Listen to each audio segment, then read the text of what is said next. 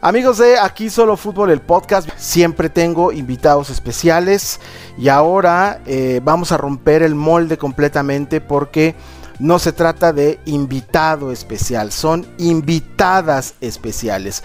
Y lo digo así con mucho orgullo y con mucho honor. Invitadas especiales, las chicas de NFL Girls MX eh, aceptaron la invitación, tres de ellas, es un grupo muy grande que inició en abril de 2020 eh, con una misión que es encontrar a 32 mujeres, cada una representante de un equipo de la NFL. Ahí la llevan, ahí van caminando, lo hacen muy bien. Soy muy fan antes que nada y les agradezco muchísimo a estas tres chicas de NFL Girls que me acompañan en el podcast. Realmente lo aprecio muchísimo y yo sé que mucha gente allá afuera y mucha gente que va a escuchar el podcast también lo va a apreciar y lo va a agradecer. Así que les doy la bienvenida. Chicas, muchas gracias a Valeria Plata, Eugenia Ruiz y Daniela Salazar. Ya platicaremos largo y tendido con ellas, pero antes que otra cosa, todo mi respeto y admiración para ustedes y muchas gracias por regalarme estos 45, 50 minutitos para hablar de fútbol aquí en el podcast. No, pues muchas gracias a ti por la invitación y felices de platicar de NFL siempre. Yo lo sé. muchísimas gracias. Al contrario, Dani, muchas, gracias. Val, muchas gracias. Eh, yo sé, yo sé que es lo que les apasiona, seguramente tendrán eh, otros hobbies, otras pasiones, otra manera de, pasar el tiempo, pero sé que el fútbol es una de ellas y lo, tienen, lo tienen muy claro y además eh, son chicas que, eh, lo platicábamos antes de, grabar, no solamente saben de fútbol, conocen las reglas, conocen a los jugadores, conocen eh, las entrañas de los equipos que ustedes reportean, lo cual no es fácil. y, este es un asunto que ya eh, olvidémonos de los géneros y olvidémonos de que si los hombres y las mujeres, ustedes saben de fútbol y por eso las quise invitar y por eso quiero eh, de una vez entrar en materia y preguntarles de fútbol, de la NFL y eh, quiero comenzar contigo, Val. y les voy a hacer la misma pregunta a todas. ¿Por qué tiene que ver con este asunto del COVID? Todos los días tenemos noticias, no siempre son buenas. Eh, bendito sea Dios en el momento en el que estamos grabando. Los Titans finalmente dieron negativo un día, ¿no? Este, por ahí surgió un positivo en los Jets. Eh, sin embargo, Titans, Pats y Chiefs esta mañana, insisto, esta mañana del día que grabamos, eh, salieron todos negativos, lo cual es una buena noticia. Pero, ¿cuál es la perspectiva? Val, ¿cómo ves tú este asunto del COVID en la NFL? ¿Crees que realmente la liga vaya a terminar su calendario de 17 semanas, tengamos playoffs y tengamos Super Bowl? Mira, eh, primero muchísimas gracias, gracias por la invitación. Eh, es un tema que sin duda eh, nos ha tenido a todos muy, muy atentos. Creo que la NFL ha sido muy clara era una situación inevitable, incluso lo estuvimos platicando el sábado. Eh, era imposible pensar que no nos iba a alcanzar eh, este tema del COVID. Eh, sí creo que fueron, a la hora que diseñaron los protocolos, evidentemente no fueron protocolos, incluso hoy en la mañana salió un comunicado, no eran para eliminar el riesgo a la enfermedad, sino para controlarlo.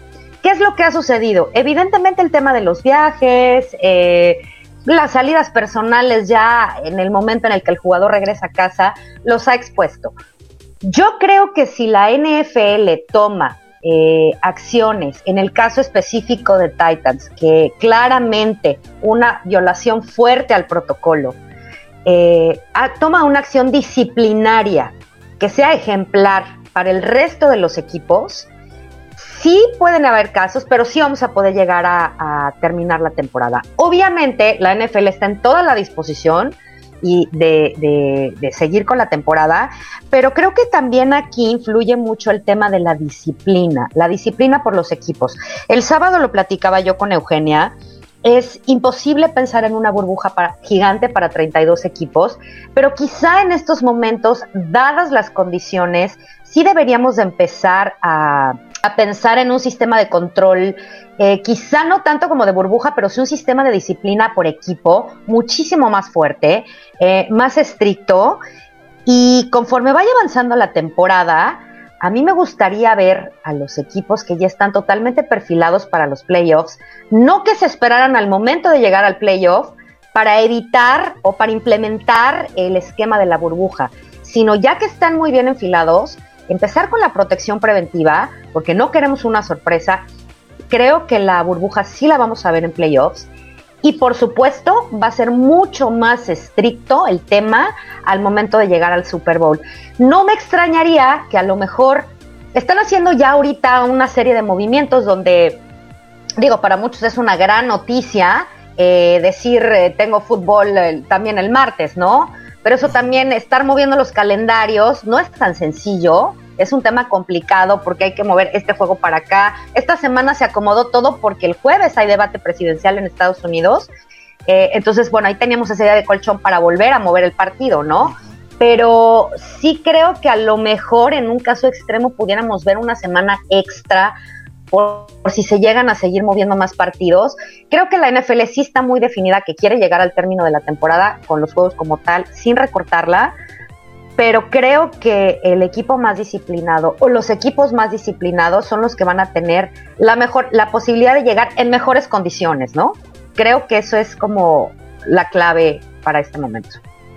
Eugenia, eh, los Titans evidentemente es el equipo que ya pusieron el desorden aquí, ¿no? Eh, Titans eh, llegó a tener 23 casos positivos entre jugadores y personal, entre jugadores y el staff. La liga todavía no se pronuncia, la liga todavía no dice cuál va a ser el castigo que le va a tocar a los Titans. Es un hecho que le va a tocar. Si estuviera en tus manos, ¿cuál sería el castigo que le que le pondrías a estos Titans? Porque se salieron del corral muy feo. Sí, e incluso hay reportes que sugieren que no nada más fue ese entrenamiento como clandestino en el que estuvieron, ¿no?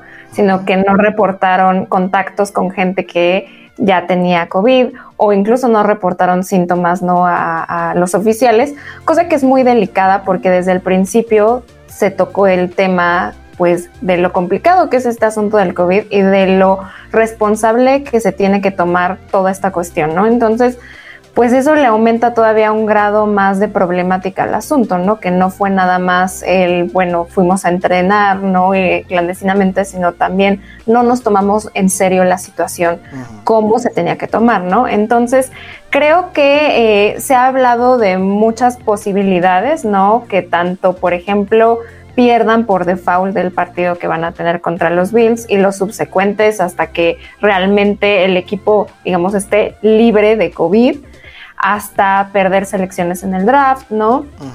Y yo creo que justamente lo que eh, creo que va a impactar más al equipo, ¿no? Que se tomaría como más en serio las cosas, sería justo perder selecciones en el draft.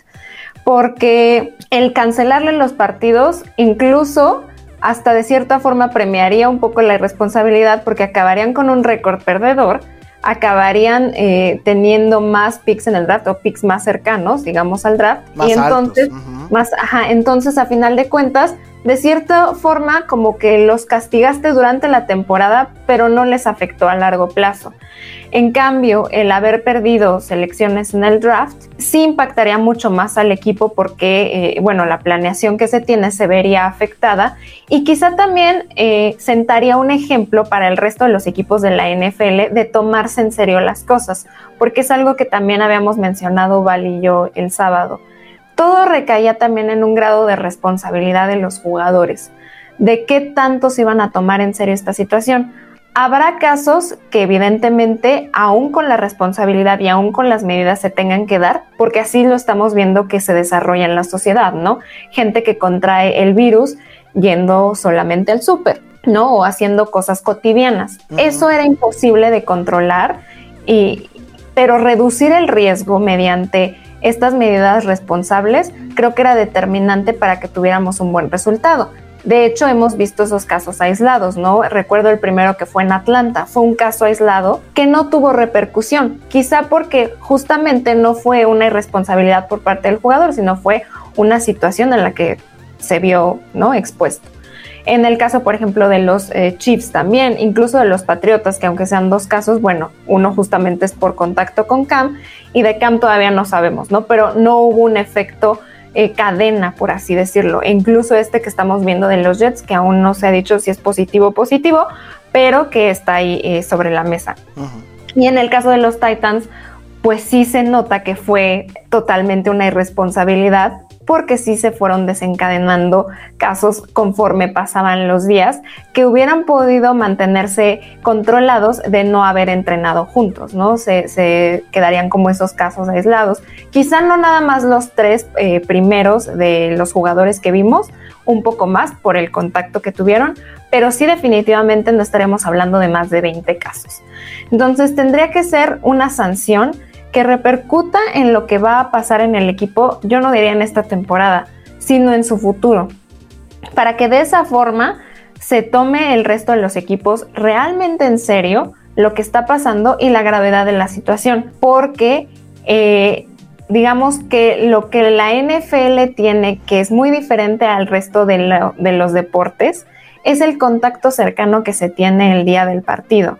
Que a diferencia, por ejemplo, del béisbol o incluso del básquetbol, que el contacto tan cercano suele ser eh, circunstancial, ¿no? Aquí lo vemos que es pues lo que pasa siempre, ¿no? No, no hay forma ni siquiera de, evitar ese contacto tan cercano, está ahí presente. Es una dificultad que tiene la NFL y por eso creo que también para ellos es más difícil ajustar estos protocolos porque aunque tomaron en cuenta lo que había pasado con el resto de los deportes, no sabían realmente cómo iba a impactar ya durante toda la temporada. Ahora lo estamos viendo, pero si a eso le sumas un grado de responsabilidad por parte de los jugadores, creo que todo agrava aún más las cosas y en ese sentido no es tanto culpa de la NFL. Ahora, lo que sí creo que eh, es el momento para detenerse un poco, evaluar los protocolos que se tienen, evaluar si es la mejor forma de continuar la temporada, porque ahorita estamos hablando de un equipo irresponsable. ¿Qué pasa si existen más equipos irresponsables? ¿Qué pasa si estos casos aislados, que ahorita son en pocos equipos en teoría, resultan ser también casos aislados, pero en más equipos? Y entonces el cambio de calendario, como decía Val, es una cosa sumamente complicada, ¿no? Que ahorita nosotros lo estamos viendo justo como, ay, qué padre, vamos a tener NFL el martes y el lunes y el domingo y a lo mejor en otra semana el jueves también. Pero la cosa de calendarizar y, y mover este calendario y que no impacte el rendimiento físico de los jugadores es lo que creo que va a ser el mayor reto que tiene la NFL. Entonces, Creo que sí estamos a momento de evaluar si esos protocolos son suficientes, si hay que modificar algo y cómo podemos avanzar hacia adelante para garantizar que se concluya la temporada bien. No diría que en fecha, porque esa es un, una cosa que literalmente casi no depende ya tanto de las manos de la NFL, ¿no? Eh, con este virus que es tan impredecible, pero sí creo que por lo menos terminarla bien, ¿no? Que es algo, por ejemplo, que la NBA en su momento tuvo que evaluar bueno, ahora le toca a la NFL ver qué es lo que va a hacer de aquí para adelante. Correcto. Dani, eh, los Titans en este momento son un mal necesario para la NFL. Y lo digo así porque no hay manera de eliminar al equipo. Es decir, en la NFL las cosas no funcionan así. Plus, si eliminas a los Titans, todavía incrementas más el asunto de modificar el calendario. Entonces, eliminar a los Titans, porque lo he visto mucho en redes sociales y supongo que ustedes también les, deben de preguntar mucho en sus redes. los, fans que están muy molestos con los Titans, ¿no? Y no, es que ya los eliminen y ya la fregada a los Titans. No se puede, mis niños, no es así, porque eso implicaría una, una completa revolución en el calendario. Plus, eh, no puedes dejar con menos partidos a otros, eh, a otros equipos eh, particularmente los de la División Sur de la Conferencia Americana. Con eso, en, con eso en cuestión, y siendo positivos, y pensando que la NFL pueda completar el calendario de 17 semanas, y lleguemos al playoff, Dani, te pregunto, ¿la NFL tendría que recurrir a una burbuja como lo hizo la, N, la NBA? Eh, eh, estamos en el día en el que la NBA podría terminar su, temporada o sus playoffs recortados, ¿no? Eh, si, se coronan esta noche los Lakers. Y además lo habrían hecho de manera exitosa. Eso podría ser una, una, buena señal para la NFL y decir en un punto en diciembre, ¿saben qué? Lo mejor es llevarnos los playoffs de la NFL, es llevárnoslo a una burbuja. ¿Cómo lo ves, Dani? ¿Crees que ese, sería, ese sería un buen camino para la liga? Pues yo creo que sí, o sea, de alguna forma sabemos lo que, lo que decía Val, que, que hacer una burbuja en estas instancias sería complicado, pero considerarla en playoffs y tomando en cuenta que se sigan, esperemos que no, pero si seguimos viendo este tipo de indisciplinas, por llamarlas de alguna forma, o faltas al protocolo, creo que sí tendríamos que considerarlo, creo que la NFL tendría que considerarlo, pero aún así sería complicado por la cantidad de personas. Eh, yo había pensado, creo que Eugenio y Val también lo, lo habían mencionado, que fuera como que una burbuja dentro de su misma ciudad, que obviamente ahí tienen el riesgo del viaje, pero vas, vas como que acortando los riesgos, ¿no? Y también, pues la verdad es que depende mucho de la responsabilidad social de, que tengan los jugadores que de cada equipo, ¿no? Ya, y ya ahí veremos si los que lleguen a playoffs siguen teniendo esa responsabilidad y todo eso. Pero creo que está en cada uno. Pero en materia de, de organización, de todo lo que tenga que hacer la NFL, yo sí veo viable que hagan esta burbuja o estas burbujas cuando lleguemos a playoffs. Creo que sería lo mejor. Obviamente no creo que le salga tan bien como le salió a la NBA, con todo y con que la tuvieron de ejemplo desde antes de que empezara la temporada, en materia de protocolos, en, toda la situación que, hizo la NBA. Pero sí creo que sería, sería la opción, porque casos positivos vamos a seguir viendo. Ahorita vimos el, de los Jets que todavía no lo confirman, pero pues ahí está. Creo que dentro de todas las ciudades va a haber, dentro de todos los equipos existe el riesgo y es muy probable que, haya, si no los veintitantos de, de Tennessee, pero sí, sí va a haber. Entonces, yo sí, yo sí soy partidaria de la burbuja en alguno, en algún punto o en otro. Y, pues yo sí creo que vamos a terminar la temporada como está planeada, porque pues creo que sería mm, como que los intereses de marketing, de económicos, muchas situaciones dentro de la liga no se van a sacrificar. Porque pues ya vemos, si no están ahorita castigando a Tennessee como todos pensamos que deberían de castigarlos, pues no, no va a pasar algo peor después. Entonces se va a terminar la, la, temporada como se tenía planeada, pero sí creo que deberían de irse preparando para meter a todos los equipos en una burbuja o en una burbuja en su respectiva ciudad para así disminuir los riesgos y lograr llegar al Super Bowl pues en febrero, ¿no? Que sería lo, lo que todos estamos esperando, aunque ya se está hablando de un Super Bowl en marzo, pero pues tenemos que ver cómo, cómo termina la situación, pero sí, la burbuja para mí va, a tener que suceder en algún punto. Mira, si me dices que el Super Bowl va a ser en marzo, abril, te la compro. El mes que me digas, pero que la, que la liga... Aunque se haga.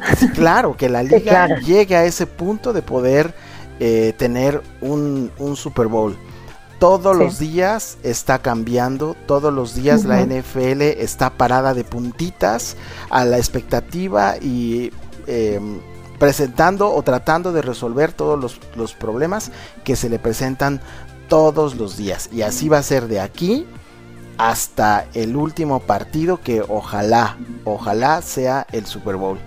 Eh, estoy platicando con tres de las chicas de NFL Girls MX. Eh, son expertas en fútbol y estoy completamente halagado de platicar con ellas. Les platico que Valeria, para quienes eh, no lo estén viendo o no hayan visto este episodio en YouTube, Valeria tiene un back ahí con el casco de los Chargers. Ella es, digamos que, la representante de los Chargers en este gran equipo de chicas de NFL. Eh, Eugenia, aunque su back es un poquito más diverso, ¿verdad? Porque tiene... Pero aquí... Exactamente. sí. En, el back están muchos banderines, quizá todos los de la NFL, muy lindos por cierto. Sin embargo, ella eh, representa o es la especialista de los Patriots en este, en este gran equipo de NFL Girls. Y Dani eh, está representando en esta ocasión a los Giants al, equipo de fútbol de Nueva York, mejor conocido como los Giants. Y obviamente pues preparé una ronda de preguntas con, eh, que tienen que ver con estos eh, tres equipos. Y me voy a arrancar con Eugenia.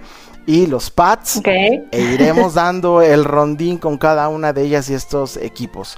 La pregunta para ti, Eugenia, es: ¿cuál es el verdadero potencial de estos Patriots? Porque ya los vimos con Cam Newton, sin Cam Newton.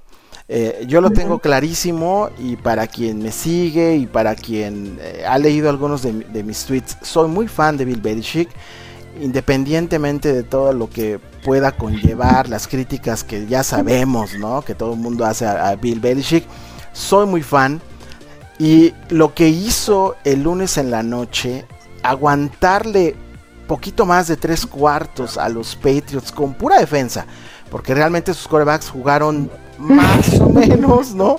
Tirándole a mal. Eh, y, al final eh, eh, los corebacks le cuestan un poco el partido a, los Patriots, pero compitieron, compitieron gracias a una gran defensiva. No sabemos cuánto tiempo Cam Newton va a estar fuera, muy probablemente juegue este fin de semana. pero sabemos que también Cam Newton es un jugador que está muy lastimado y en cualquier momento un mal golpe y se les acabó la fiesta con Cam y tendrán que jugar el resto de la temporada con lo que tienen, que es Hoyer y Steedham. ¿Cuál es el potencial de estos Patriots, querida Eugenia? ¿Hasta dónde los ves llegar? Pues mira, justo más o menos dijiste muchas de las cosas en las que yo pensaba. La clave va a ser eh, si Cam Newton está sano, si regresa sano también, porque eh, aunque no haya tenido síntomas por el COVID, estamos hablando de que también tuvo una falta de entrenamiento y una falta de cadencia, que eso repercute muchísimo en lo que llegues a hacer en la cancha. Entonces, esa es una de las principales claves para mí de los Patriots hasta ahora, ¿no? ¿Qué, ¿Qué tanto va a hacer Cam Newton cuando regrese y cómo va a regresar? Como bien mencionas, creo que hay que darles puntos por lo que hicieron el lunes contra los Chiefs, porque al menos a la primera mitad los, eh, los limitaron a seis puntos nada más, ¿no? A dos goles de campo, lo cual eh, hemos visto que no es tan, tan fácil de hacer. De hecho, creo que el único otro equipo que le ha dado un poquito de lata justo son los Chargers de Val, ¿no? Que también la defensiva encontró una manera de limitar un poco a, Mahomes, aunque al final, bueno, en, ambas circunstancias no lograron hacerlo durante todo el tiempo y, remontan, ¿no? Pero eh, en este caso, creo que una de las claves también para los Patriots es la defensiva. A mí me ha gustado mucho lo que han estado haciendo durante estos últimos partidos, porque incluso sin piezas clave, ¿no? Eh, se les fue Van Noy. Después, en este tema de los opt-outs, eh, Hightower y Patrick Chung dijeron no vamos a jugar. Entonces, la defensiva quedaba sin varias de sus piezas claves de la temporada pasada y creo que ha estado encontrando un muy buen ritmo a pesar de, eso. Por ejemplo, a mí lo que ha hecho Winovich me ha gustado mucho. Creo que ha sido su jugador clave en la defensiva en lo que llevamos de la temporada y eso hay que reconocérselo a Bill Belichick porque es un genio ajustando estas piezas, ¿no? Que se le van unas por opt-out, que después pues, Tom Brady ya no está él ha podido estar ajustando al equipo para que de cierta moda, de, de cierta manera, perdón, se vea competitivo. No quiero decir que, van a llegar eh, incluso a playoffs, pero creo que con lo que tiene los ha hecho competitivos a cierto nivel. En el lado de la ofensiva es donde se ve un poco más complicado porque tienes lesiones, no está el caso de Sonny Michel, que no sabemos cuánto tiempo va a estar fuera. Está el tema de Cam Newton, que tampoco sabemos cuánto va a estar fuera. Siendo optimistas, incluso podría llegar a jugar el lunes, lo dudo mucho por el tema del rendimiento físico, pero pensemos que después eh, de, este partido viene una semana de descanso y luego se reincorporan eh, jugando contra San Francisco. Quizá ahí lo podríamos volver a ver. Entonces, eh, depende mucho también de lo que pasa ahí. Hemos visto que Edelman o tiene partidos muy buenos o la verdad es que no tiene buenos partidos como el, de, el del lunes, ¿no? Donde esa intercepción a Steedham, pues claramente fue más su culpa que la de Steedham. Totalmente. Entonces, eh, no veo que le alcancen a los Bills, porque los Bills siguen su ritmo, ¿no? Eh, muy a pesar de lo que vaya a suceder con los Titans de esta semana, ¿no? Que todavía sigue siendo una incógnita siguen ellos su ritmo y los Patriots no. A mí lo que me preocupa es justo este tema del COVID. Ahorita ya tenemos que solo son esos dos casos aislados. Esperemos que no haya más por el tiempo del periodo de incubación del virus. Eh, pero en cuanto se reincorporen Stephon Gilmore y Cam Newton, vamos a tener que ver en qué condición regresan y ver que Miami no le pise los talones a, New England, ¿no? Eso también va a ser creo que una clave. Entonces, si tú me dices eh, cuál es el verdadero potencial, uno depende mucho de todo este tema del COVID y yo creo que eso aplica para el resto de los equipos. Y dos, eh, va a depender de cómo Belichick logra ajustar y elevar el nivel de la ofensiva, que es su punto más débil. Entonces, yo a lo mucho que los veo es estando en segundo lugar de su división y pasando a playoffs gracias a ese séptimo lugar que ahora eh, tenemos en la liga, ¿no? Eh, ya estando en playoffs lo veo muy complicado porque en esa misma conferencia vas a tener que jugártela o con los Bills o con los Chiefs. Y la verdad es que yo creo que entre esos dos equipos es quien va a pasar el Super Bowl porque son los que veo con mayor potencial y manteniendo ese nivel. Específicamente los Chiefs porque no tuvieron tantos cambios de la temporada pasada a esta. Y eso les beneficia mucho por el tema de que no hubo pretemporada, de que no hubo entrenamientos como se tenía acostumbrado en la off-season. Entonces, eh, en esa cuestión, creo que por eso ellos llevan la ventaja. Ahora, como decía Val, aquí va a depender de quién llegue más sano al final, ¿no? Entonces, si tú me hablas de que el resto de los equipos de repente, pues les pasa algo similar y los pechos ya otra vez están eh, encarrerados, ahí se te podría decir, bueno, podríamos aspirar a más, pero en estos momentos lo que yo los veo es en un segundo lugar de su división, quizá pasando a playoffs eh, como comodín, y yo creo que de ahí, dependiendo del rival al que se enfrenten, pero definitivamente no los veo pasando incluso ni a una final de conferencia, y mucho menos a un Super Bowl. Sí, y fíjate que eh, lo que tuvieron que hacer los, los Patriots eh, esta semana pasada, jugando el lunes, tuvieron que alterar completamente el plan de juego porque ya estaban jugando con una ofensiva mucho más adecuada a Cam Newton, que es un coreback corredor. Y de repente te quedas sin él y tienes que regresar otra vez a una ofensiva más convencional con Hoyer y con Steedham. Entonces es un verdadero problema el que tienen los Patriots. Tienes razón con lo que, con lo que dices. Yo agregaría únicamente a los Steelers en, la lista de los contendientes en la conferencia americana. Los veo jugando muy bien y tienen muy buena, muy buena defensiva y no tienen ese problema en este momento. No tienen ese problema del coreback. ¿no? Porque parece que Rotlisberg está finalmente sano. Quienes sí pudieran tener un dilema en la posición de coreback Val son tus Chargers. Los Chargers que Comenzaron la temporada con Tyro Taylor, así estaba, digamos, presupuestado, ¿no? Dejar en la banca a Justin Herbert, eh, estaba completamente, así estaba en el script, ¿no? De repente viene esta eh, lesión provocada incluso por el staff médico, eh, eso fue un accidente, y entonces Anthony Lynn, el coach, tuvo que recurrir a Justin Herbert y, oh sorpresa, el muchacho es un tiro, juega muy bien, toma muy buenas decisiones, otras de novato, cierto, pero en términos generales, el muchacho parece un veterano de cinco temporadas en la NFL, es muy maduro en ese sentido. La pregunta entonces es, ¿Taylor o Justin Herbert? ¿Quién es el que debe de quedarse como titular el resto de la temporada? Me parece que el coach Lynn ya no debe estar jugando al carrusel de corebacks ahí con el equipo de los Chargers ya definió. Fue ayer en eh, la definición en una conferencia de prensa después de los entrenamientos y se queda Herbert.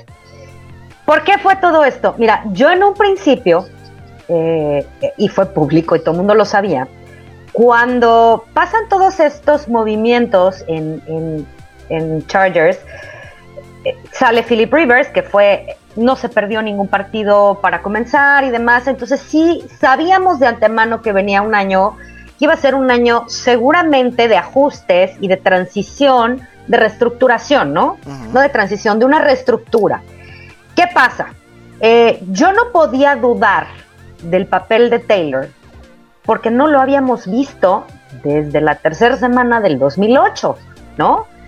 Y lo que hizo atrás fue tiempo atrás, entonces no sabíamos bien cómo iba a, desempeñarse. Yo era una defensora de que había que darle su tiempo a Herbert, que yo no, yo no era partidaria de que lo aventaran a los Leones, mucho menos cuando nuestro segundo partido iba a ser contra, contra los Chiefs, pero de repente ese día, en efecto, por una lesión en las costillas que venía cargando Taylor desde la semana 1, se duele en los, en los, ya en el calentamiento y el doctor, al aplicarle la inyección analgésica, le perforó el pulmón. Entonces, minutos antes del partido le dicen Herbert Paz. Él creyó que era una broma. Y la verdad es que nos sorprendió, porque le dio batalla nada más ni nada menos que al campeón. Hoy creo que la decisión es muy sabia, porque hemos visto que el desempeño de Herbert es muy bueno. Sí ha cometido un par de errores que han sido importantes, también han cometido errores. Eh, tenemos otro rookie que es un corredor, que hemos ahí tenido dos fumbles en zonas importantes, una en zona roja y la otra le dejó una extraordinaria posición a Tom Brady el domingo contra los Buccaneers y de ahí no le puedes dar medio segundo a Tom Brady ni media oportunidad porque se despega, ¿no? Entonces, eh, sí, sí creo que la decisión fue acertada. Se espera mucho, Ahora, ¿qué espero yo? Que ya que está oficialmente, no solo para el lunes, sino ya para el resto de la campaña, eh, que sean los ajustes necesarios, porque finalmente eh, Coach Lynn había estado jugando estos partidos con Herbert como el backup. Entonces no había habido muchos movimientos en el playbook, no había visto, no, no se habían dado los ajustes. Creo que ahora sí los vamos a empezar a ver.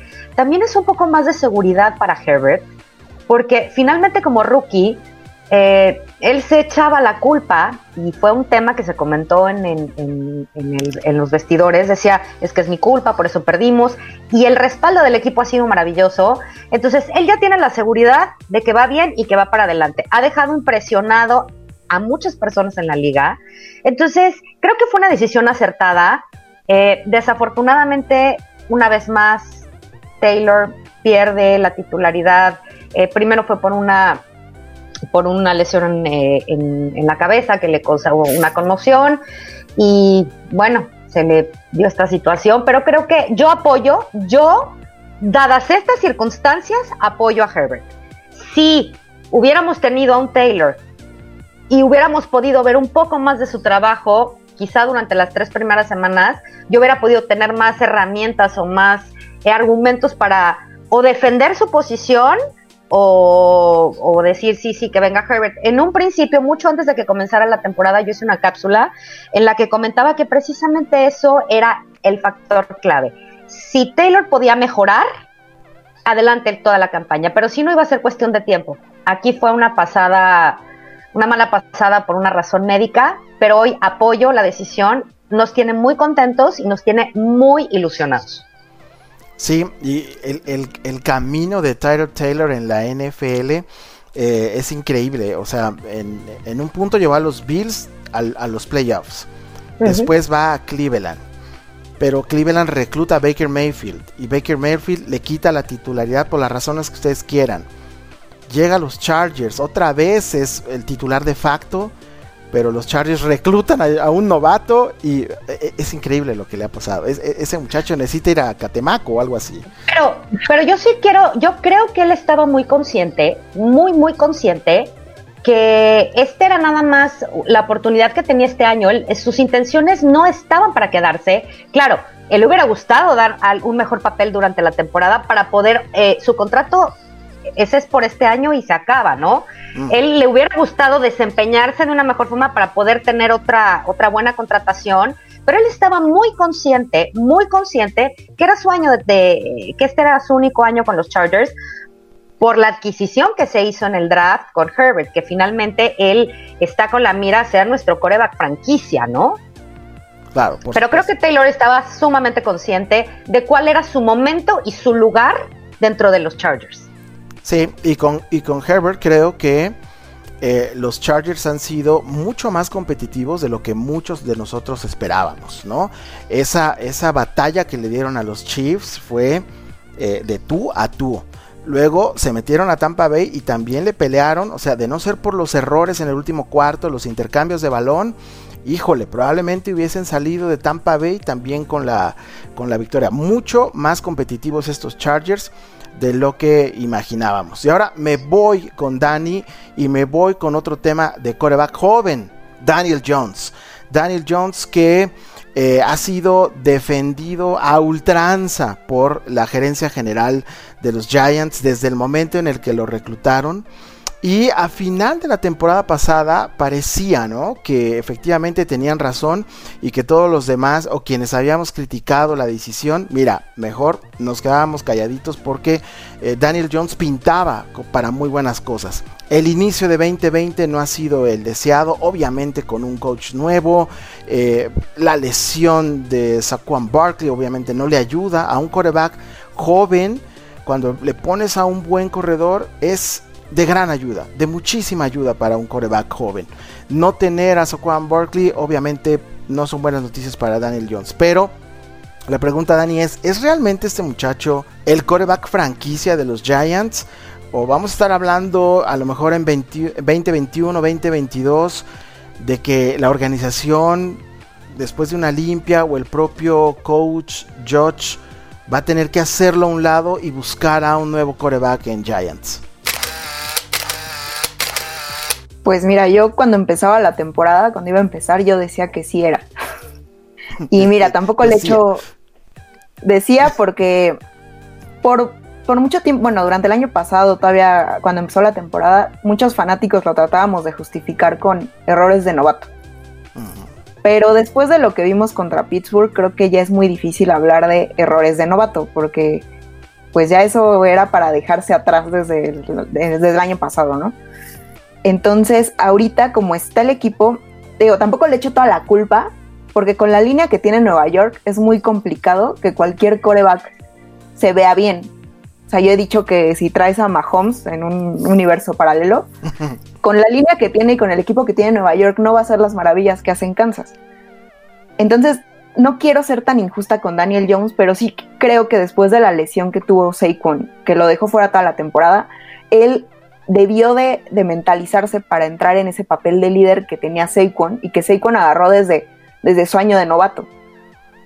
Entonces, ahorita que ya no está él, pues sí creo que todo recae sobre Daniel Jones, que quizá el que ahorita ha tomado un poquito el papel de líder ahí adentro sería quizá Blake Martínez, pero pues es un jugador más veterano, es, es diferente. Pero a la ofensiva nos falta ese, ese jugador que, que quizá llegó a ser Eli Manning con todo y sus errores, con todo y lo que fue criticado durante mucho tiempo. Entonces, creo que el, gran problema de Daniel Jones ahorita está mucho en, la parte mental de todo el equipo en general.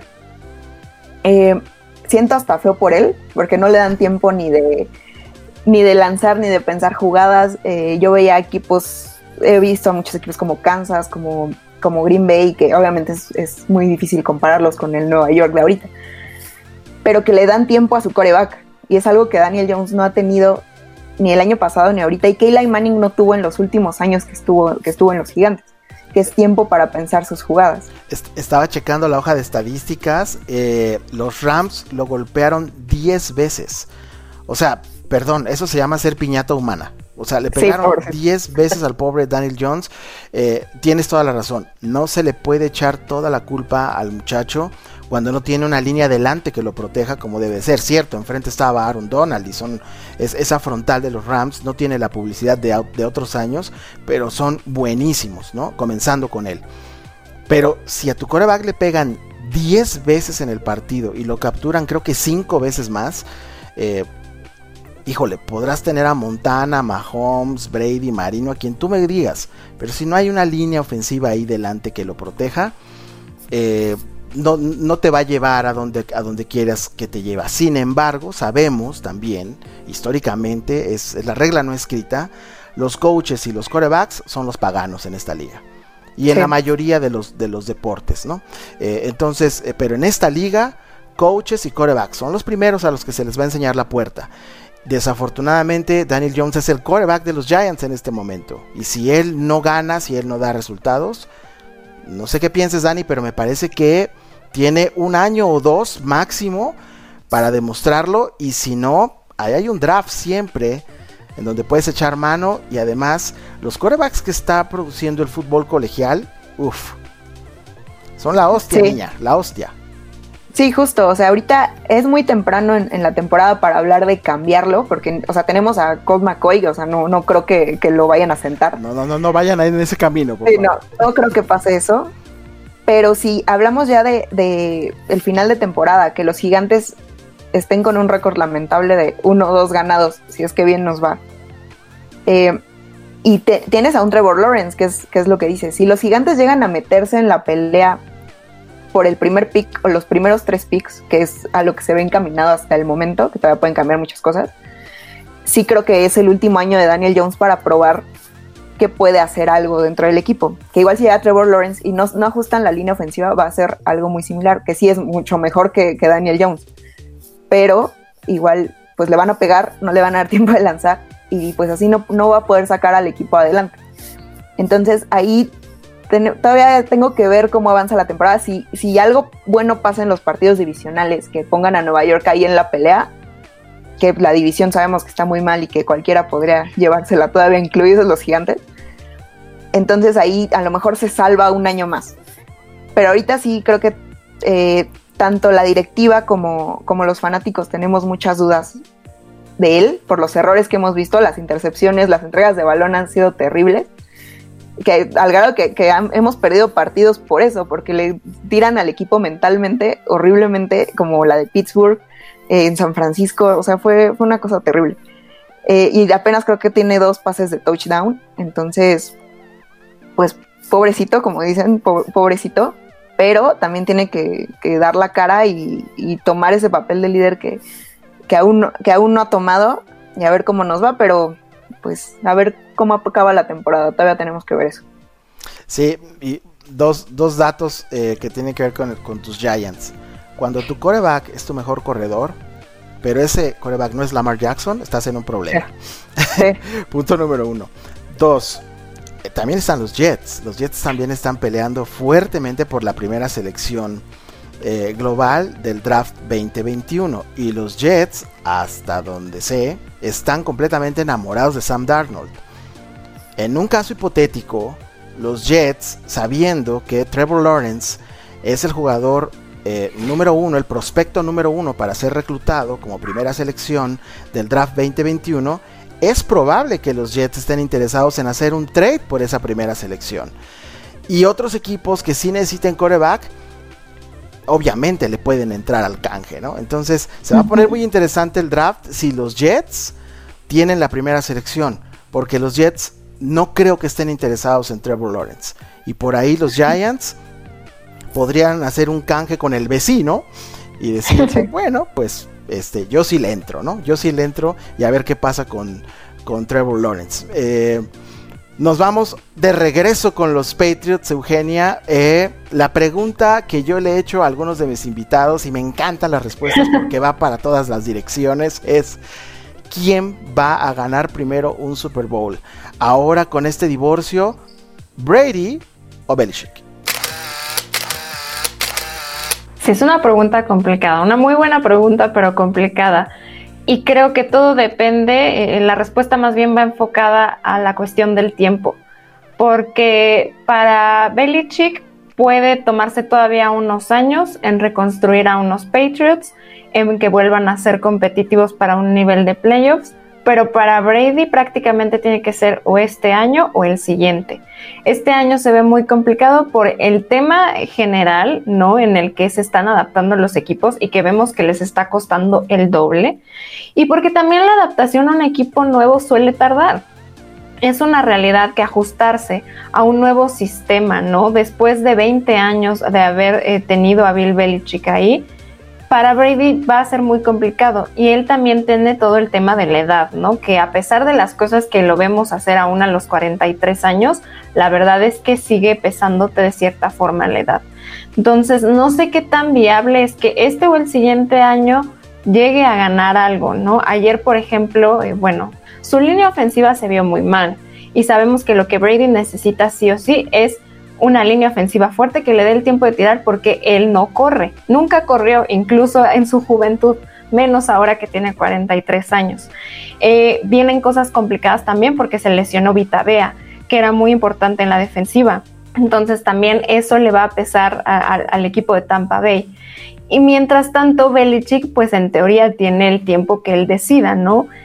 Hemos estado viendo lo que, lo que ha hecho con New England a pesar de todos estos movimientos de los que ya había mencionado previamente, ¿no? Y que sigue manteniéndolos en un nivel ciertamente competitivo. Entonces, por ese lado, si tú analizas las cosas así como las tienes ahorita en papel, yo diría que Belichick tiene una mayor oportunidad de ganar un Super Bowl por cómo ha estado trabajando. ¿Qué va a depender de que Brady se lo lleve antes? El ajuste que Tampa Bay le puede ofrecer a Brady, porque ahí ya no depende tanto de él. Sin duda, eh, mantenerse saludable y, que sepa en qué, en, qué, en qué down van, ¿no? Va a ser muy importante porque si, sigue creyendo que, están en tercero cuando están en cuarto. Me, encantó el recargón, ¿eh? Me encantó el recargón ahí a, Tom Brady. Muy bien, muy bien.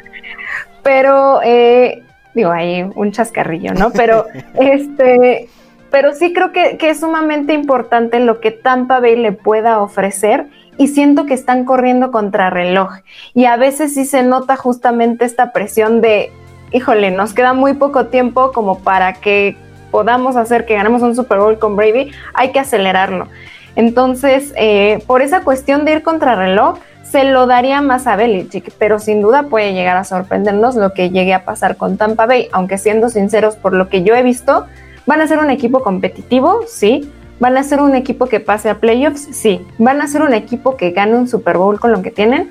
No lo sé, porque incluso en su misma conferencia van a tener que enfrentarse a Seattle en algún punto y ahí puedes tener problemas. O incluso a un Green Bay, que yo todavía tengo que ver más eh, de Green Bay como para decir, eh, sí, eh, alcanzarán un Super Bowl, pero están esos dos equipos a los que se, van, los que se van a tener que enfrentar, o incluso un Eagles, digo un eh, Eagles, ¿no? ¿Qué estoy diciendo? Un Saints, ¿no? Que aunque no viene Drew Brees tan fino, pues siguen estando en esa pelea. Entonces, eh, está más complicado ser eh, competitivo en esa división que quizá en la AFC, que aunque tenemos a los Chiefs, habría un poquito más de posibilidad de pelear. Entonces, por esa parte me sigo inclinando un poco más a Belichick, pero sí habrá que tener eh, muy puesto el ojo en lo que llegue a ser Tampa Bay el siguiente año. Este año no lo veo tan, tan viable. Y el siguiente año Brady va a tener 44, o sea, también. Este, no, no, eso no va a estar nada fácil. Ya hemos visto y creo que está a todas luces que hay ciertos pases que Brady ya no puede ejecutar por velocidad, precisión, fuerza, ¿no? Esos pases a, la, banda, bueno, en, cinco semanas lleva dos pick six tratando de buscar ese pase rápido a la banda, ¿no? E, el tiempo que ciertamente, el padre tiempo que ciertamente Brady ha desafiado todo este tiempo, me parece que ya lo está, ahora sí ya lo está, ya lo está alcanzando. Y eh, no sé, Val, si en, con los Chargers, no sé si también el tiempo ya esté alcanzando al coach Lynn. Eh, me gustaría que me dijeras si eh, este año no hay postemporada, entendiendo que es bien complicado lograr el boleto al playoff, incluso con esa séptima plaza que, se abrió en, ambas conferencias, para los Chargers es bien complicado. No es imposible porque no hay imposibles en la NFL, pero si no hay tal boleto a la postemporada, ¿es momento de darle las gracias a Coach Lynn? Mira, eh, es una pregunta bien complicada porque la ida, irme por el camino más fácil es eh, seguir la tendencia de la conversación que hay actualmente, que ha sido la conversación de los últimos 10 años en Chargers. Primero, ya no queremos a North Turner, luego ya no queremos a McCoy y ahorita la, alternativa más fácil sería ya no quiero tampoco a Coach Lynn. Creo que eh, su contrato vence en 2021 pero creo que ahorita él está en, el momento justo y clave para demostrar que toda esa parte que él tiene de liderazgo como persona lo puede traducir al equipo. Hay algo que yo en lo personal he podido observar durante los últimos quizás 6, 7 años eh, en Chargers es el nivel mental que tienen los Chargers y que tienen muchos jugadores eh, está un poco tambaleándose porque o de repente no te la crees, que te estás ganando al más, al más alto que tú, o de repente crees que el partido está ganado. Nos pasó con Panthers. No quiero hacer menos al equipo porque nos está dando muy buenas sorpresas, pero en los libros, en el papel, ese partido estaba ganado. Claro, hubieron una serie de errores, pero también errores en el cocheo, ¿no? Entonces creo que es el momento que él tiene para toda esa parte inspiradora como un líder social que es, traducirla al equipo y trabajar mentalmente con el equipo, no nada más en la parte de te voy a preparar físicamente, la preparación de los partidos, sino la preparación mental es, una, es algo que creo que ha quedado bailando durante los últimos años en Chargers. Si vemos a Coach Lynn que puede traducir eso y puede adaptar a la velocidad del rayo, literal a la velocidad del rayo, el juego para Herbert y tomando en cuenta que tenemos un chorro de lesiones, o sea, nuestra línea, la línea ofensiva que tanto estuvimos platicando, preciosa en el papel, antes de que comenzara la temporada, está lastimada. En la defensa, y esas claves las tenemos lastimadas. O sea, estamos siendo víctimas de lesiones, que ese es el karma de los Chargers, pero eso es otro día, platicaremos de eso, porque eso es para el especial de Halloween, ¿no? Este, eh, pero sí creo que decirte ahorita que lo corran el año que entra, eh, no es el momento. Quisiera yo darle la oportunidad de ver qué ajuste va a ser el resto de la temporada, que nos quedan muchos partidos, ya con Herbert eh, oficialmente como, como el coreback titular. Y, y sí, probablemente eh, va a haber un ajuste. Y en caso de que, bueno, los hispanos y Don Tom Telesco así lo decida, creo que van a empezar a buscar un perfil de un coach que sea mucho más arriesgado, porque el perfil que ha venido manejando Chargers cuatro coaches atrás ha sido un perfil sumamente conservador. Entonces, me gustaría verlo arriesgar un poquito más, un poquitito más, para que realmente demuestre que puede hacer con un equipo que es muy joven y que está dispuesto a arriesgarse, ¿no? Yo no podría atreverme a decirte ahorita sí, que se vaya, porque creo que tengo que darle tiempo. Tengo que darle la oportunidad este, de aquí a que termine la temporada, o, o siquiera a lo mejor cinco semanas más ya con los nuevos, eh, con la nueva titularidad oficial. Claro, y cuando tienes un coreback novato y con esa capacidad físico-atlética de Justin Herbert, es el momento de arriesgar. Y lo dices muy bien, Val. Me parece que ahí Coach Lynn debe ser más atrevido en sus decisiones, más atrevido en su plan de juego incluso. Eh, tienes toda la razón. Eh, históricamente los Chargers, o al menos en estos últimos que 12, 15 años, eh, han tenido piezas o han tenido figuras como coaches conservadores. Y, la NFL necesita coaches mucho más atrevidos, ¿no? Ahí está el caso de Doc Peterson con los Eagles. Esa, esa, temporada y esos playoffs que se tiró para ganarle a, los Patriots, cosa que yo sé que a Eugenia no le gusta mucho, eh, pero fue impresionante la manera en la que coachó eh, Peterson. Esa es la clase de coach que de repente todos queremos en, nuestro equipo. Los, eh, los, Dallas Cowboys se deshicieron de su, de su coach, de Jason Garrett, y los Giants, Danny, lo tomaron como coordinador ofensivo. Eh, este domingo es el Garrett Bowl en Dallas. Eh, con un equipo de Cowboys que tiene una defensa que es una mala broma. 36.5 puntos por partido el equipo ha recibido 38 puntos o más en tres semanas consecutivas desde el año en que se fundó la franquicia. O sea, estamos hablando de algo que es espeluznante. Otro tema para Halloween Ball, eh, la defensa de los Cowboys, porque es increíble la manera en la que este equipo está jugando mal. ¿no? Y los equipos especiales también. Equipos especiales, eh, en general toda la defensa. Eh, Doug Prescott, que, yo sé que es un, tema que ya platicaremos de Doug Prescott en algún otro, en algún otro podcast, claro que sí, con estas chicas. Pero eh, él no es el culpable, él es el menos culpable de todo lo que está pasando en Dallas. El chico hace todo lo que puede hacer, pero pues él no juega defensa hasta donde yo he visto, ¿eh? No, no, no está jugando a la defensiva Dak. Me regreso con el Garrett Bowl, Dani. ¿Tienen los Giants a sabiendas de que si alguien conoce a los Cowboys perfectamente es Jason Garrett? ¿Tienen los Giants posibilidad del upset en Dallas? Eso, híjole, sería el titular en todos los periódicos habidos y por haber en Nueva York, en Dallas y en algunos en México. Pues yo creo que si los gigantes van quieren una oportunidad para enmendar un poco el camino es esta. La primera fue contra, contra la banca de San Francisco. La segunda es esta. Como dices, o sea, tienen que aprovechar que Jason Garrett los conoce de una u otra forma. Y también la mala defensa que trae Dallas y la mejora en la defensa que hemos visto en Nueva York la última semana con los Rams. La defensa, la verdad es que mantuvo a flote todo el partido. Cierto. Entonces creo que ahí, ahí va a estar la clave. Porque como dices, a Dak, yo, yo no soy defensora de Dak Prescott, pero la verdad este año no, es, no ha sido su culpa lo que ha pasado. O sea, también pobrecito no ha sido su culpa.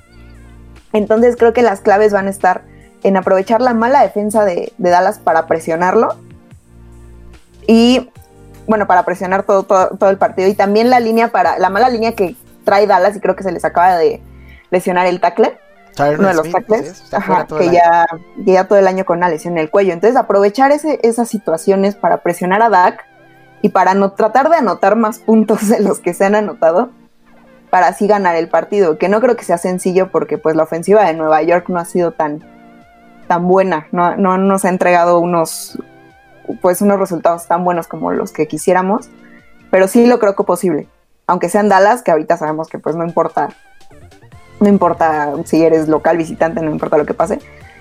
Pero pues tengo mis dudas porque pues a mí Jason Garrett no me ha como que ofrecido lo que, lo que esperábamos como fanáticos. Creo que el playbook de, Garrett nos ha dejado muchísimo a deber. Se ha visto conservador, no, no ha intentado cosas nuevas, no, no ha aprovechado en, cuando los, los, partidos que tuvo a Seiko no, no los aprovechó para nada, el partido y medio. Pues creo que hay posibilidad, como dicen, la esperanza es lo último que muere y con los Giants ahorita la verdad aplicado cada semana. Eh, la esperanza es lo último que muere y, veremos si, si, pueden, pero sí creo que sería un rompequinielas muy, muy cañón. Lo, hemos platicado las chicas así en, el grupo y todo esto. Que, que, sería un rompequinielas, pero que Nueva York tiene, tiene oportunidad esta semana. Y creo que también tendría oportunidad contra Filadelfia quizá y contra Washington. Entonces la división sigue estando cerrada pero si dan la campanada en, Dallas, ahí podríamos empezar a ver que, esperando que Nueva York retome un poco el camino y, se prenda un poco Daniel Jones y la defensa siga, siga por, el, por el camino del bien y nos siga sorprendiendo, ahí, ahí podríamos ver, ver un, renacimiento de, de, los gigantes. Está complicado. Pero pues a ver, a ver qué sucede en Dallas. Pero sí, el factor Jason Garrett y, la, mala defensa de Dallas creo que por ahí va a ser la clave para, para ganarles. La indefensa de Dallas, más bien. La indefensa, sí. Permitió 250 yardas por tierra a los Browns. Este es el partido en el que si no tienen a Devonta Freeman en el fantasy, hay que agarrar a Devonta Freeman en el fantasy, ponerlo de titular porque va contra esa defensiva de los Cowboys. Eh, ahí Devonta Freeman se puede destapar eh, con, un, con un buen partido.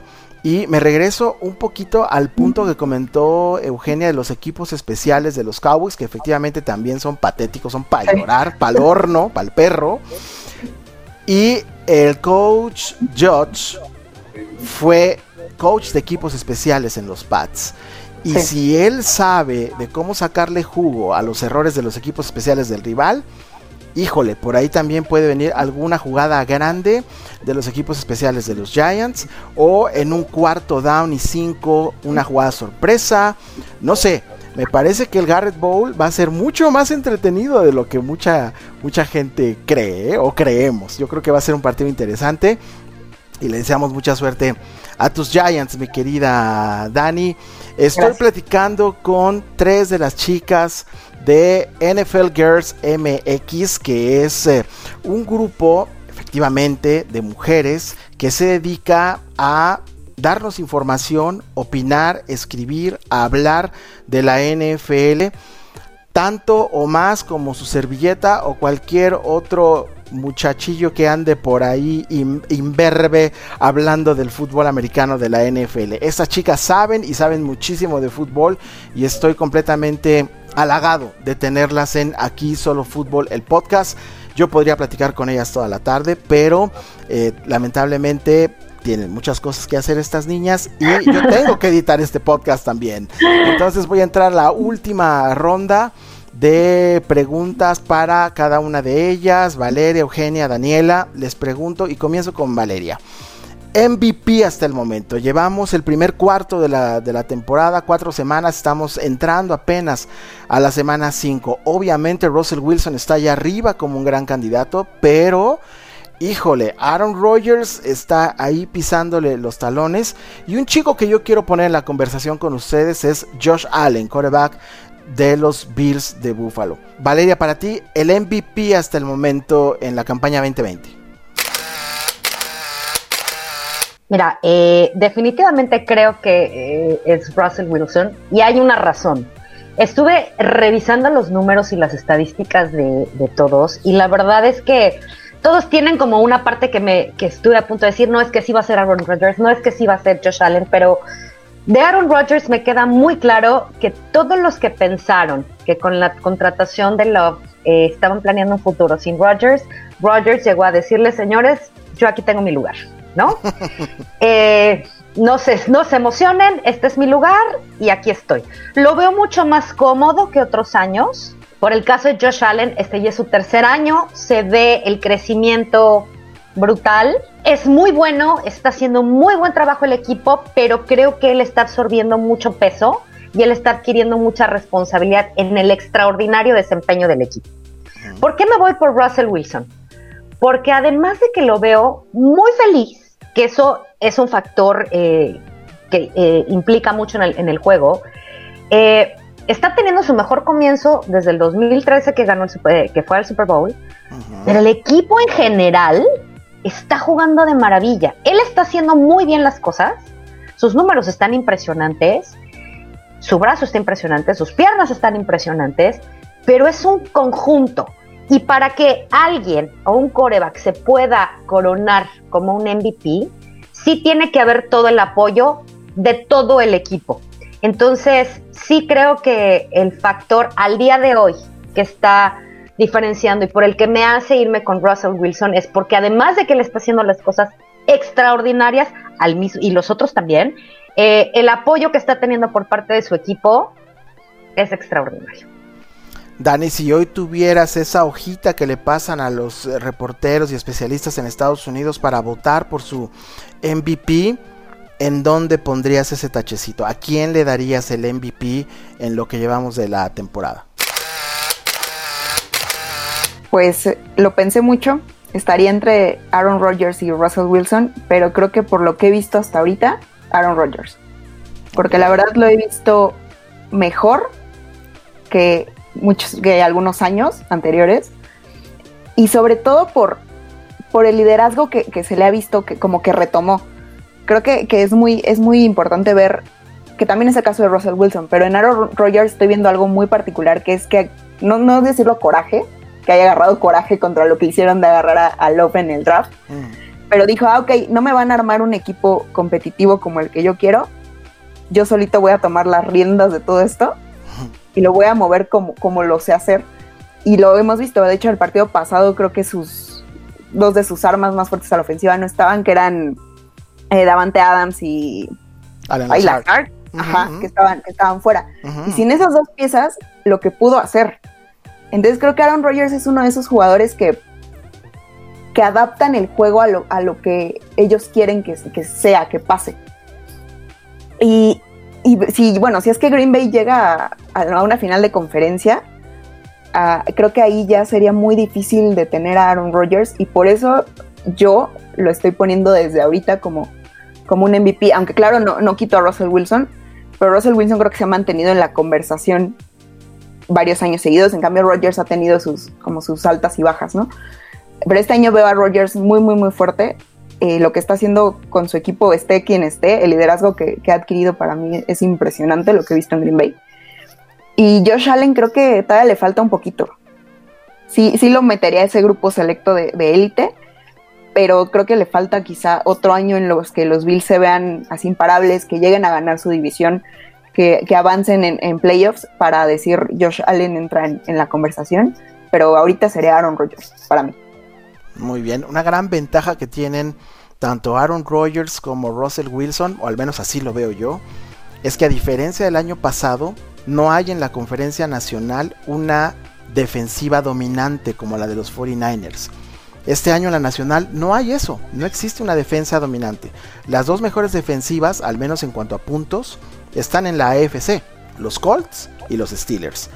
Entonces es, es el año en el que yo veo que sí o sí o Wilson o Rogers van a estar en el Super Bowl.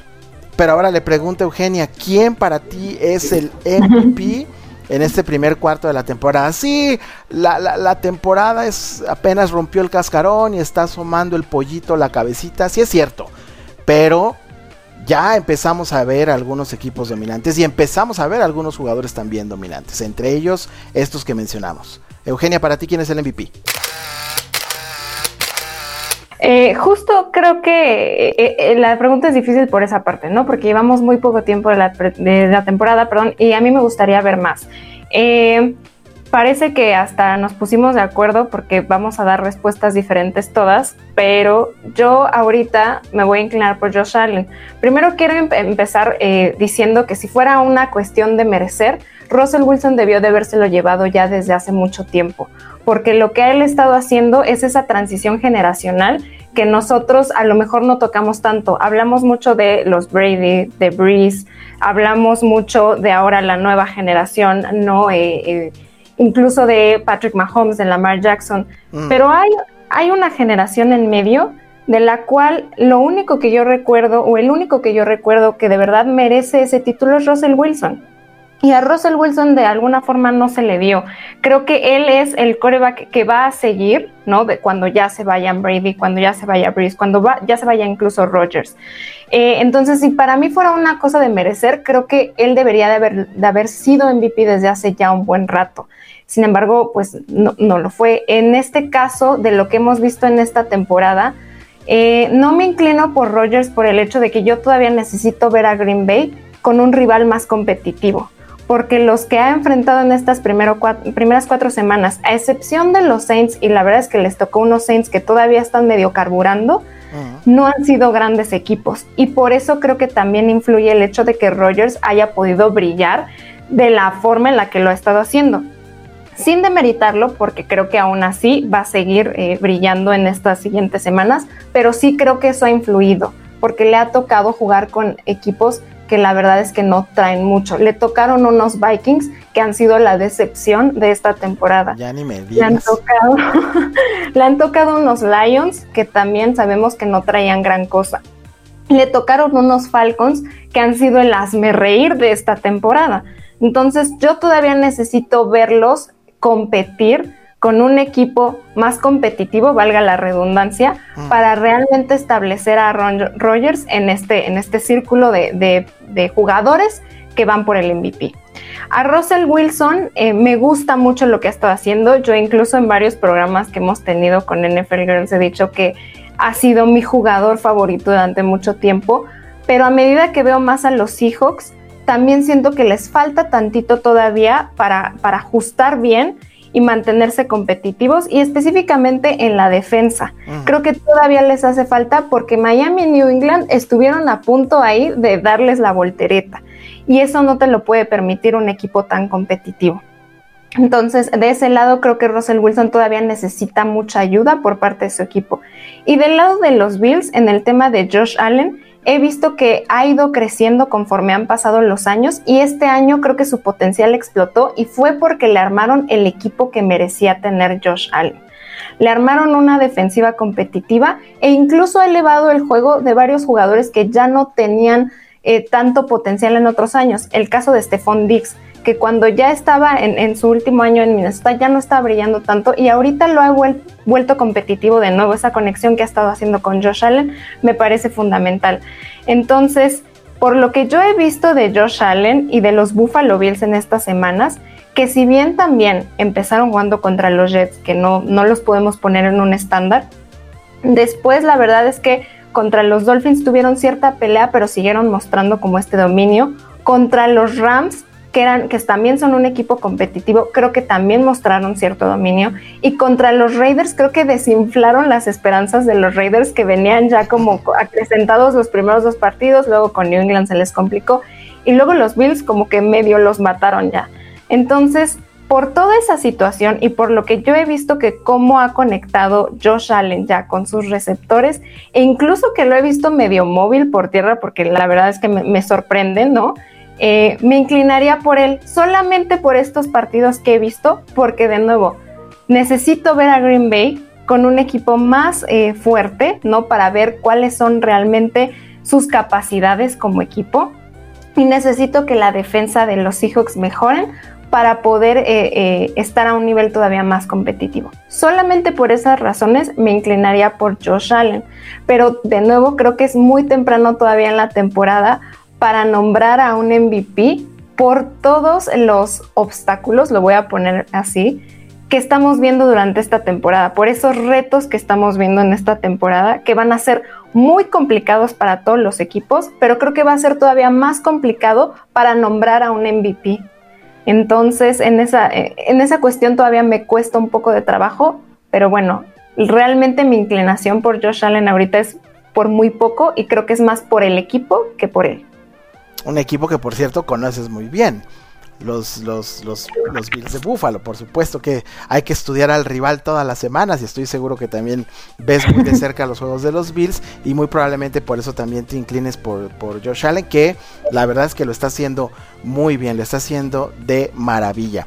Chicas, ha sido un verdadero placer, un honor para mí tenerlas en Aquí Solo Fútbol, el podcast, en este episodio. Espero que no sea la última ocasión. Eh, les pido por favor, Val, que nos digas en redes sociales, tanto eh, de la cuenta, digamos, matriz de NFL Girls, después la tuya y un mensaje de despedida, ¿no? Para terminar esta, esta ronda con todos ustedes, insisto, agradeciéndoles mucho su tiempo y que nos hayan eh, regalado este, este episodio, este episodio de ustedes, básicamente. Ay, muchas gracias. Primero, muchas gracias, Iván. Nos la pasamos muy bien, nos encanta platicar eh, de todos nuestros equipos, de todos los temas que están pasando. Muchísimas gracias. Gracias a toda la gente que está allá afuera, que se conecta, que nos escucha, que nos escribe. Verdaderamente eh, es el alimento que, que dices, bueno, vale todo la pena cuando te escriben, te piden algo, te platican. Eh, a mí me llegó mucho al corazón en estos días. Yo vivo en la ciudad de Mérida y tuvimos el paso de, del, huracán y me escribían, me mandaban mensajitos directos de, oye, ¿cómo estás? Estamos preocupados por ti, ¿cómo vas? ¿No? Oye, no estás tuiteando. este Muchas gracias a todos. La verdad es que sí son este son lo máximo. Ha sido increíble formar parte de este grupo de talentosas mujeres. Me encanta decirlo así porque son un grupo de talentosísimas mujeres. Cada quien trae un sabor muy especial a la conversación, a la plática, al momento. Eh, me encanta, me encanta, me encanta. Muchas, muchas, muchas gracias. Y a mí me encuentran en Twitter como arroba valplata y obviamente eh, a NFL Girls en todas las redes somos arroba NFLGirlsMX y ya estamos también en nuestro canal de YouTube, que es Eugenia.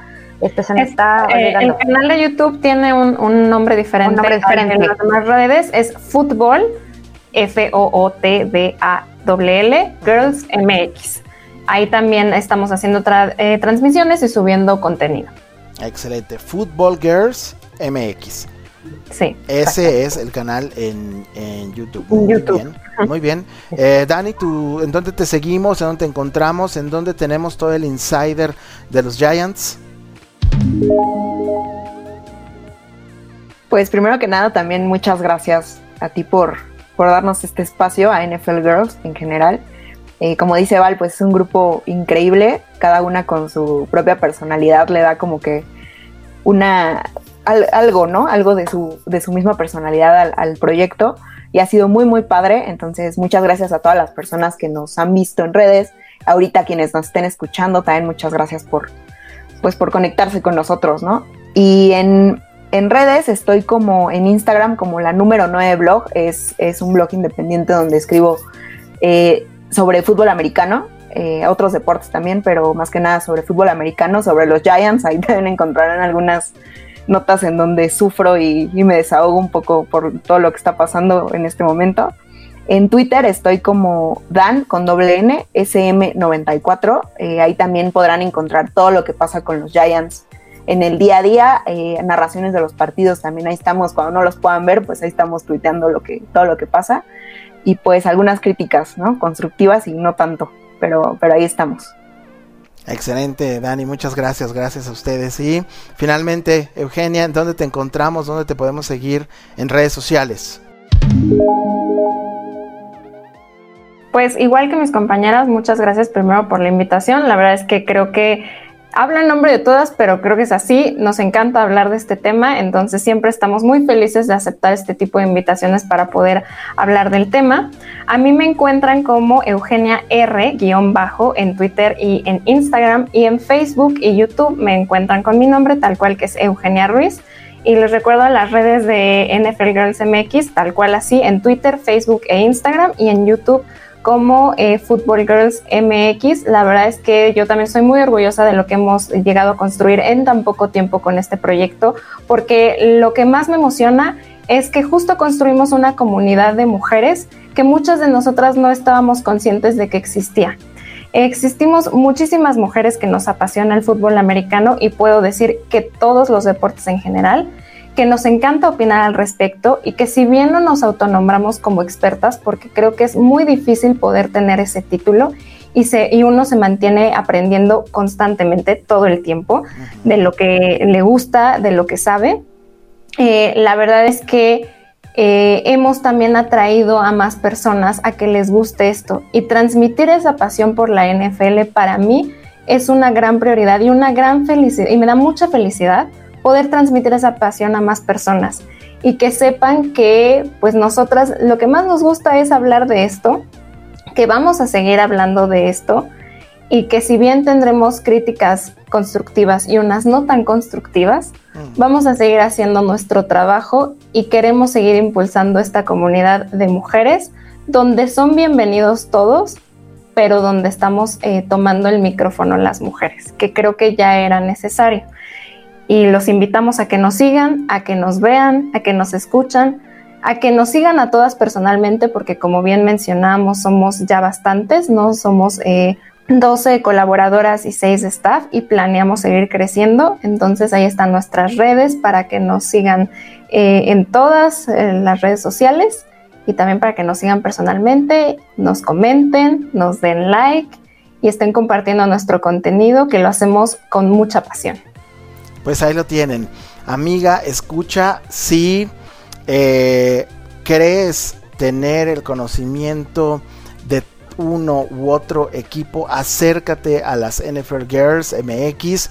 Ellas seguramente te van a recibir con brazos abiertos porque la intención, lo mencioné al principio del podcast, la intención de este grupo es tener a 32 especialistas, una por cada franquicia de la NFL y ahí la llevan, ahí van creciendo. Así que si por ahí, eh, insisto, tú eres una de ellas, adelante, toca la puerta con ellas porque seguramente vas a poder sumar en este proyecto que, insisto, eh, súper respetable, súper loable y no traigo sombrero, pero me lo quito ante ustedes. Mil, mil gracias por acompañarme eh, en este episodio de Aquí Solo Fútbol, el podcast. Soy Iván Pirrón y a nombre de estas chicas, eh, que no me canso de agradecerles, a nombre de ellas y de su servilleta, les doy las gracias por acompañarnos en esta horita 20 más o menos que platicamos en Aquí Solo Fútbol, el podcast y nos escuchamos en el siguiente episodio. Gracias y hasta la próxima.